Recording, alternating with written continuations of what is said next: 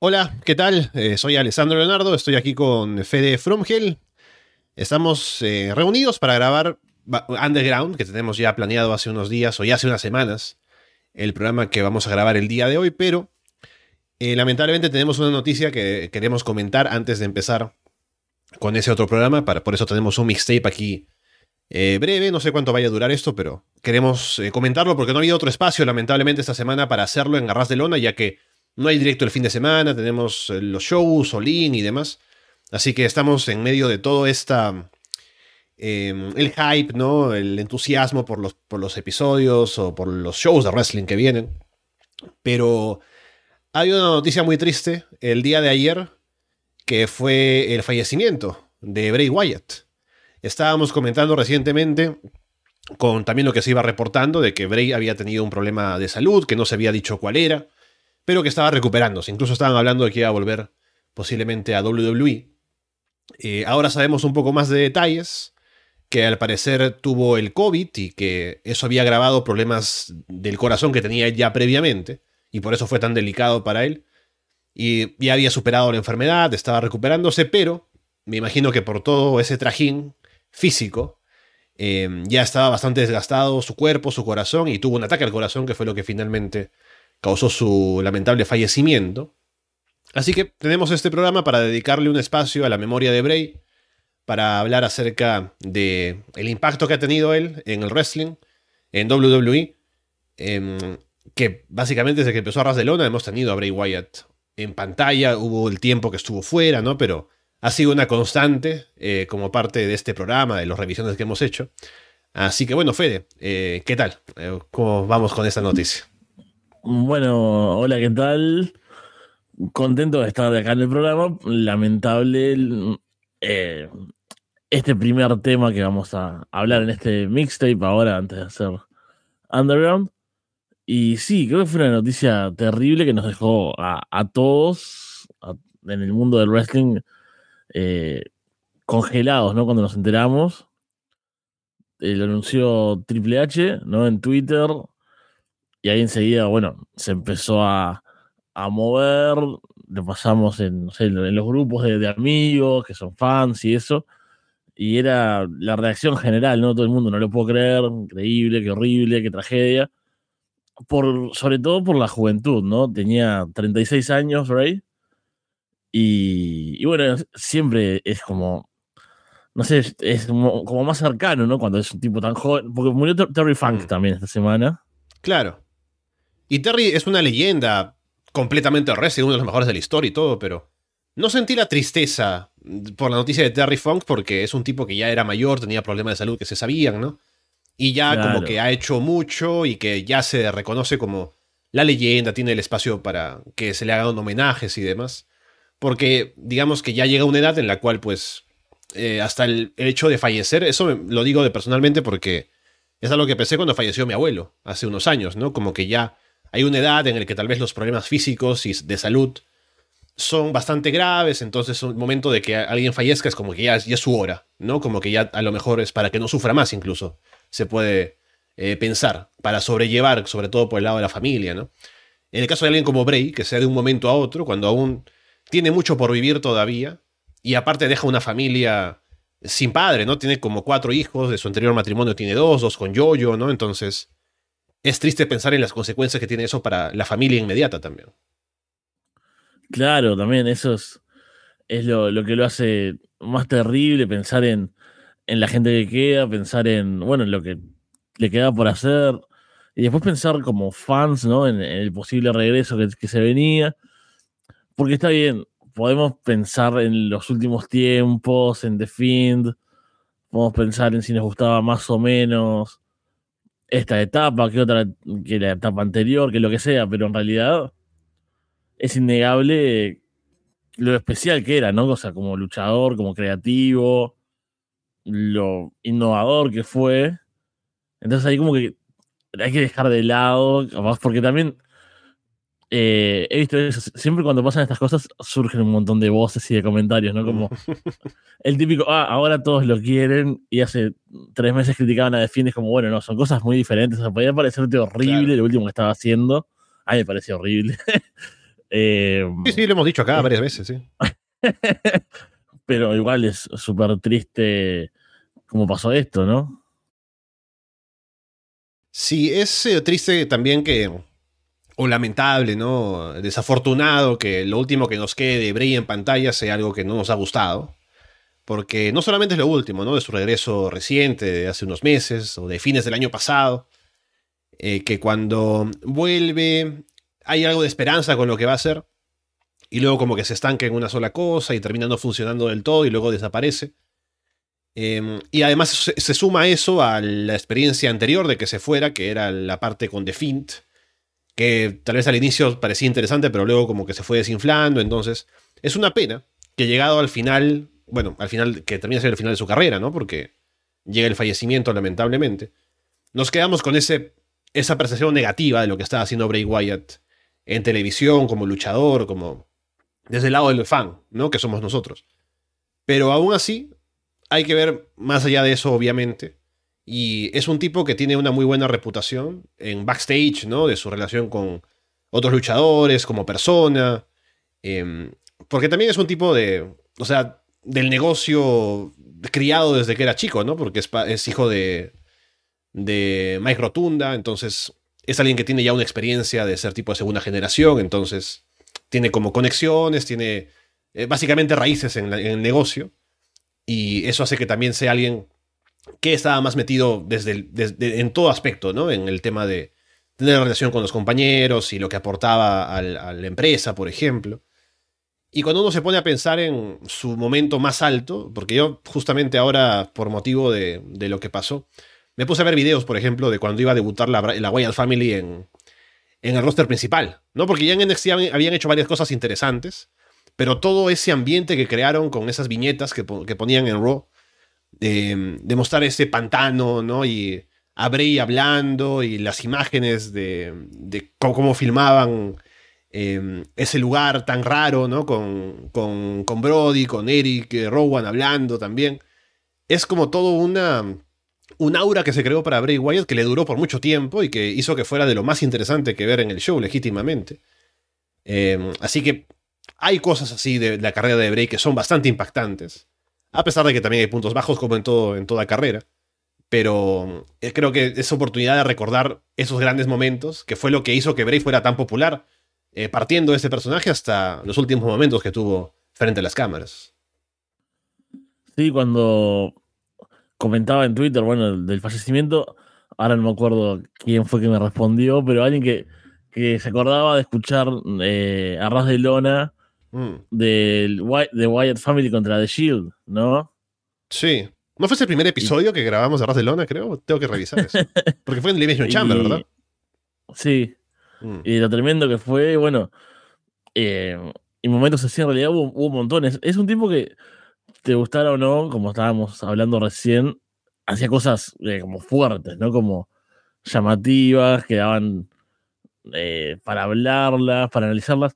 Los, eh, los hilos de Twitter explicando el lore de, de, de, Wyatt, no sé, de, cómo era la Firefly Funhouse. sí. Y entonces, o sea, muy loco todo lo que hacía. Y también, obvio, me, me, puse a pensar. Hoy no encontré la camiseta que. Me acordé que hace no mucho por algún motivo, una vuelta terminé revelando que tenía la camiseta abajo, ¿te acordás? Como una defensa a, a No me acuerdo ni por qué lo estaba haciendo, pero me acuerdo que tuve tipo la revelación dramática de que tenía la camiseta. Y me acuerdo que tenía el sombrero. O sea, vos imaginate en un momento un Fede andando por Montevideo con el sombrerito negro de la Wyatt Family.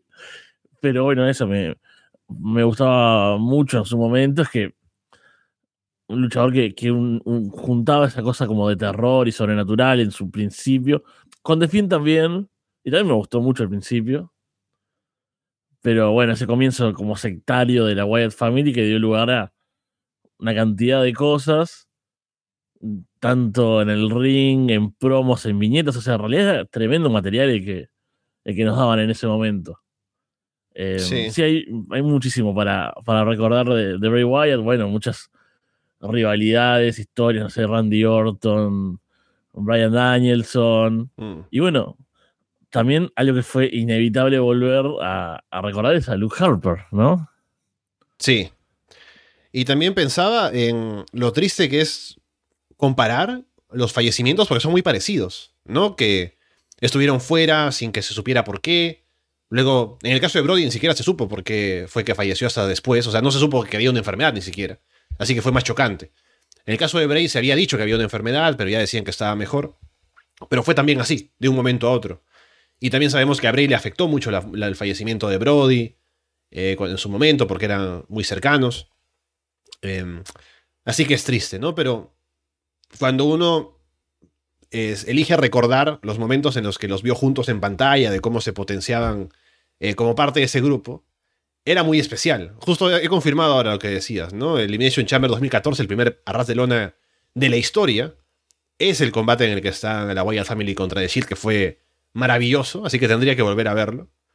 Porque es como el ambientazo que había alrededor, ¿no? Como que la gente estaba muy emocionada de ver dos grupos que eran Hills, pero como ambos tenían un aura tan especial, porque Shield no sé si seguían invictos hasta ese entonces, pero lo estuvieron por mucho tiempo, y la Wyatt Family con todo lo que traían detrás, era como el choque de dos universos increíbles, ¿no? Y eso fue tremendo combate, y que en el ring cumplió también aparte de eso. Y mm, todo lo que se desprendió de ahí, como ya recordabas, las rivalidades que tuvo, las historias que pudo contar. Lamentablemente el buqueo no lo acompañó demasiado porque em, como que un poco lo encasillaron en ser quien elevaba a otros, ¿no? Si lo tenías en una rivalidad con John Cena, era para elevar a John Cena al final. Con Undertaker también, a pesar de que no, o sea, son gente que no se necesita elevar, ¿no? Pero Bray es como el oponente para que tengan una rivalidad buena y que terminen ganando. Y no mucho más. Llegó a ser campeón eh, mundial, pero como que no llegó a establecerse como main eventer eh, fijo por buen tiempo. Tal vez un poco al final antes de convertirse en, en The Fiend y luego como The Fiend también. Pero era una situación un poco extraña la suya en la posición del roster en la que estaba, ¿no? Pero al menos en lo que pudo dejar como impacto en lo que hacía, a pesar de no ser la cara de la empresa ni nada así, fue significativo y causó bastante impacto que se puede ver como eh, muy claramente cuando regresa ahora eh, en su último run que tuvo en WWE y cómo la gente lo recibe y se nota que lo extrañaron. Y aparte él se muestra muy genuino en la promo hablando de que, porque eh, sabemos ahora que fue post problemas de salud y que estuvo fuera y depresión y demás. Así que estaba siendo bastante genuino al hablar de que estaba contento de estar de vuelta y estaba muy agradecido. Así que hay una conexión especial que llegó a establecer con el público, ¿no? Que por momentos causó problemas. Yo recuerdo decir muchas veces que Bray es Hill, pero eh, no hace mucho para que la gente lo odie, ¿no? Sino que genera una reacción natural de apoyo a él porque hay una conexión ahí con, con el público, ¿no? Recuerdo haberlo criticado. Pero es algo de mérito también sacar eso, ¿no? Como era alguien que sentías como que... O sea, notabas el esfuerzo del tipo en querer hacer cosas creativas y que era diferente dentro de lo que hacía en WWE. Sí, también mm, hoy vi esa promo, ¿no? De, de cuando volvió, que se mostró como muy, muy real y que empezó también como esa parte del personaje, ¿no? De que hablaba más de lo que él, él sentía y ese vínculo con la gente y demás, que también en su momento era como un poco criticable, me acuerdo también para, para nosotros, ¿no? Y como no terminar de entenderlo, porque, bueno, como que el personaje iba hacia otro lado, ¿no? Y uno esperaba una cosa y acá era como. Pero eso, habla de.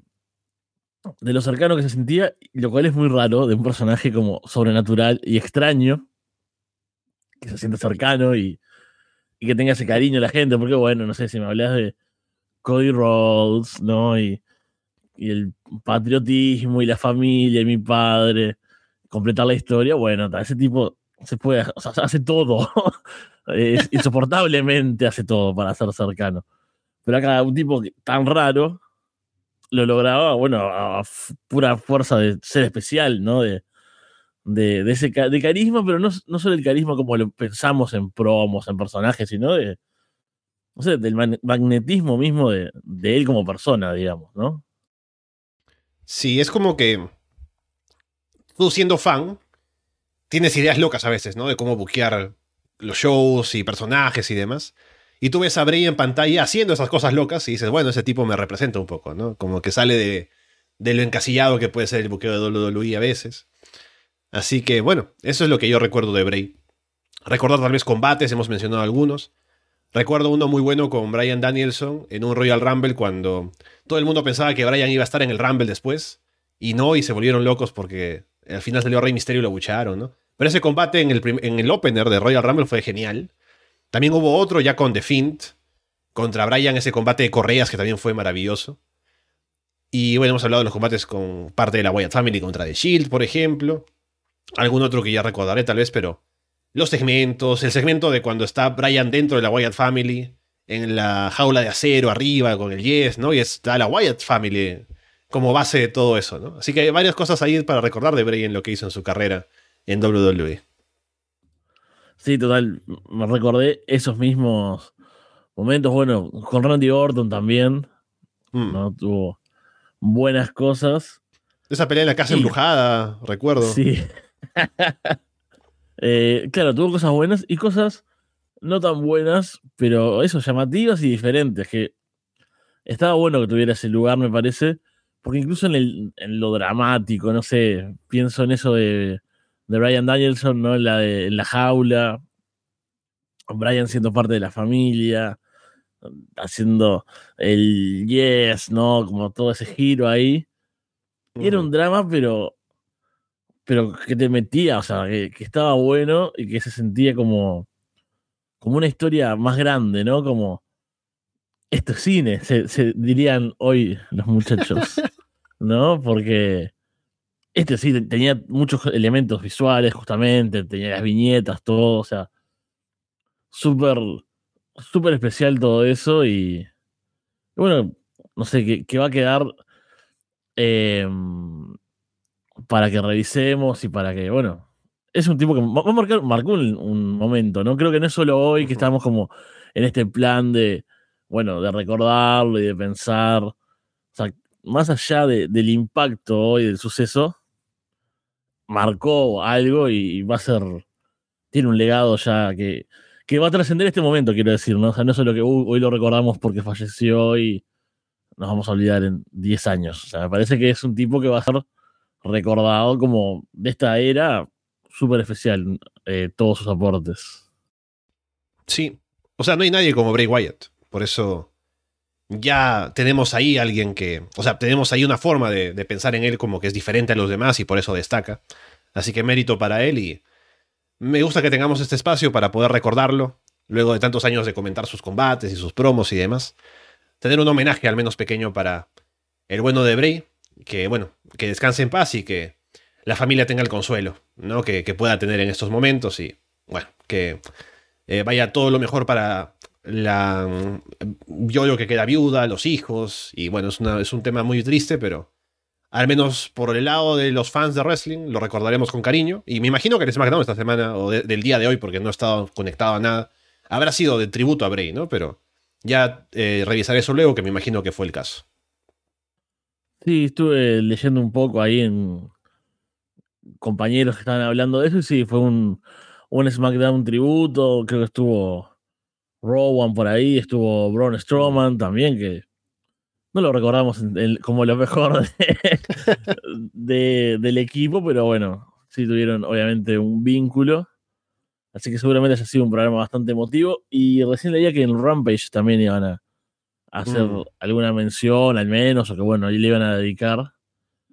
Así que sí, también estuvo bueno ser parte de esto, tener este, este espacio, porque bueno, nos ha dejado cantidad de momentos como fans y como, bueno, como eh, parte de Arras de Lona, ¿no? Es ese dato de que es parte del primer programa me parece increíble, ¿no? O sea, ahí te das cuenta de, de lo contemporáneo que es en nosotros, lo cual es una obviedad, pero es así de fuerte lo, cercano que es, ¿no? O sea, lo, lo que es de nuestra era. Sí, es cierto. Y uno de los mejores combates de su carrera, además, entonces ahí está. Está para revisarlo. No el primer programa de Arras de Lona, porque seguramente no es bueno, pero sí el primer combate que revisamos de Bray en ese Elimination Chamber. Así que bueno, Fede, dejaremos esto aquí mientras tanto. Ya pasaremos a hablar de Underground, pero ahí está, el tributo para Bray Wyatt que descanse en paz. Y bueno, estaremos recordando seguramente todo lo que nos dejó aquí en Arras de Lona y en el wrestling en general.